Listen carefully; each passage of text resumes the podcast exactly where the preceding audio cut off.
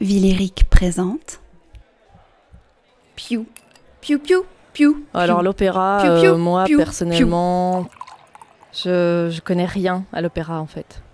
Apéro opéra, la petite histoire de l'opéra qui croustille sous la dent, à mettre dans l'oreille de tous ceux et celles qui pensent que l'opéra, ce n'est pas pour eux. Parce qu'après tout, l'opéra, c'est quoi? Oh sole mio. À moi. C'est bien bien plus que des messieurs et des madames qui chantent fort sur scène, et c'est encore plus que des histoires de velours ou de colliers de perles. C'est apéro, c'est cool quoi, c'est chill.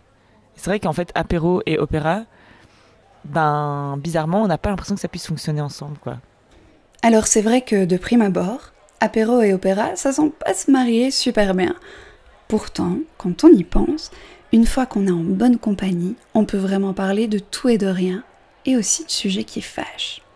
C'est donc peut-être le moment idéal pour vous parler de cet art méconnu, jugé trop souvent inaccessible. Curieux? Branchez votre casque, petit verre à la main, et 3, 2, L'autre jour à l'apéro, j'avais très très très envie de parler de plagiat à l'opéra. Parce que l'idée, elle était un petit peu irrévérencieuse. Et que donc, ça me faisait beaucoup rire. Après tout, l'air d'opéra le plus connu au monde, à savoir la habanera de Carmen, est complètement pompé à un autre compositeur. L'espagnol Sebastián Iradier avec sa mélodie El Arelito. Punition Est-ce pour autant qu'il faut jeter la pierre à Bizet? Je ne pense pas. Tut, tut, tut. Il faut savoir que Célestine Gallimarié, chanteuse qui incarnait Carmen, voulait faire une entrée triomphante et fit réécrire pas moins de douze fois l'air d'entrée de Carmen.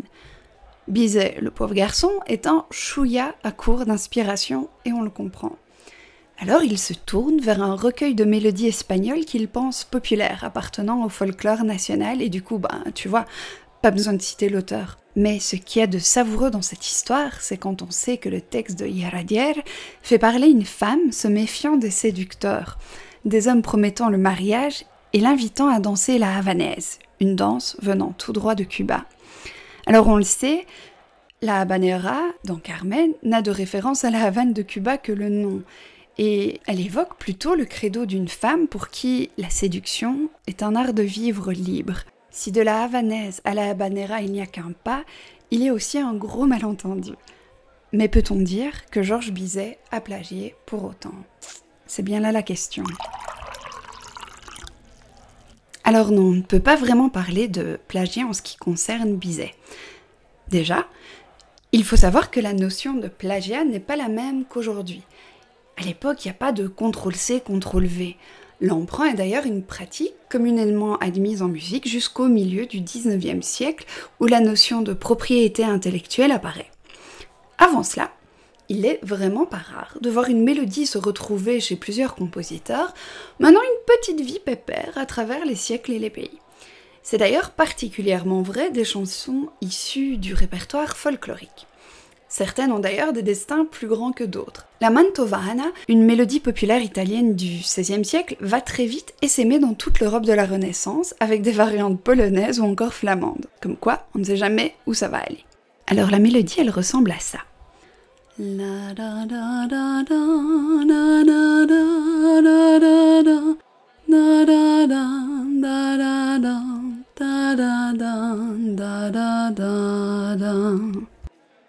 Ça vous dit quelque chose? C'est pas étonnant.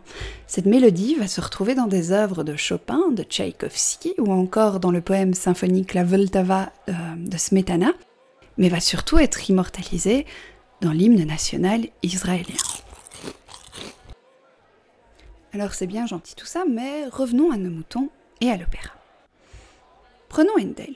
Je suis absolument sûre que tu connais. Le tam pam Padam bam. Sa sarabande, utilisée dans la bande originale de Barry Lyndon et en parlant d'emprunt, qui ressemble à s'y méprendre au thème de la bande originale de Nausicaa de Miyazaki. Alors plagiat, emprunt, citation, inspiration de la part de Joe Hisaishi, c'est bien la question. Bien toujours est-il que Handel n'hésitait pas à réutiliser ses propres airs dans plusieurs de ses œuvres. En quelque sorte, il s'autoplagiait. L'exemple le plus célèbre est sans doute son fameux Lascia ch'io pianga, qu'on peut retrouver dans trois œuvres d'Endel Almira, Il trionfo del tempo e del disinganno et enfin son opéra Rinaldo. Et donc on a une ligne mélodique identique pour trois œuvres. Et oui, parce que parfois, même les génies ont des pannes d'inspiration. Et Handel n'est vraiment pas le seul. C'est une pratique qui est communément admise dans le milieu musical à l'époque. Faut dire que ben, il n'y avait pas Internet et tous les robots de Google pour vérifier si on avait copié ou pas. Mais donc Bellini fera de même pour Dopo l'Oscuro, qui deviendra le O Quante Volte, l'air de Juliette dans I Capuletti e i Montecchi, son adaptation en version opéra de Roméo et Juliette. Et on pourrait encore citer par exemple Rossini qui pratiquait aussi l'autoplagiat. Comme quoi, recycler ses propres mélodies à l'époque, c'est absolument pas un problème. Mais les choses commencent à changer au XIXe siècle en Europe. La légende raconte que Verdi, en pleine création de son opéra Rigoletto, avait interdit aux chanteurs de siffloter, chanter au musée La donna immobile, de peur de se faire voler sa mélodie qui allait devenir absolument célèbre. Et désormais, la propriété intellectuelle touche également l'histoire racontée dans l'opéra et donc touche le livret. Léon Cavallo sera d'ailleurs attaqué en justice. Un auteur français, Catul Mendes, dira que Leon Cavallo s'est très largement inspiré pour son opéra Pagliacci du roman La femme de Tabarin écrit par Mendes. Et pour la petite histoire, Mendes abandonnera le procès en cours de route.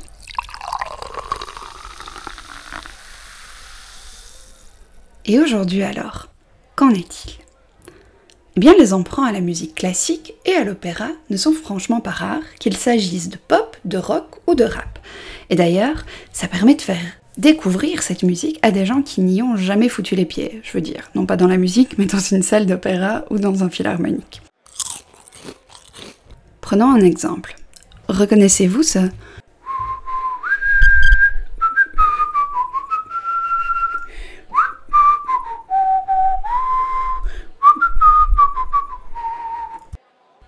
Si oui, c'est soit que vous êtes un passionné d'opéra russe, soit que vous étiez né dans les années 90. Encore, oui, je dis 90, je suis belge. Il s'agit du thème des danses polovziennes issu de l'opéra Le Prince Igor de Borodine. Et ce thème a été repris par le rappeur Warren G. et qui était une remise à jour à grands coups de beat et de voyage dans l'espace. Un alien, l'espace, l'opéra, ça vous rappelle rien Avec Warren G, on est en 1998, soit une année après le cinquième élément de Luc Besson et sa cultissime scène de l'alien bleu. Comme quoi, fin des années 90, l'opéra est à la mode. Et quand les Doors vous demandent le chemin jusqu'au prochain bar de whisky, souvenez-vous, Oh, show me the way to the next whiskey bar.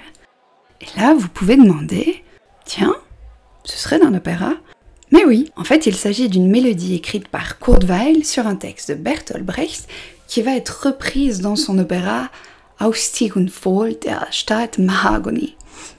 Quand je vous disais que l'opéra est vraiment partout. Revenons un moment à Carmen et à Bizet. Juste pour vous faire remarquer que quand Stromae reprend Carmen de Bizet avec son fameux L'amour est comme l'oiseau de Twitter, et donc, quand Stromae pense reprendre Carmen de Bizet, en fait, il reprend la mélodie de Sébastien Iradier et de son El Arelito.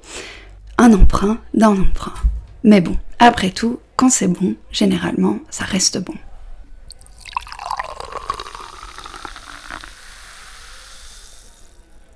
Et de conclure notre apéro par une petite réflexion.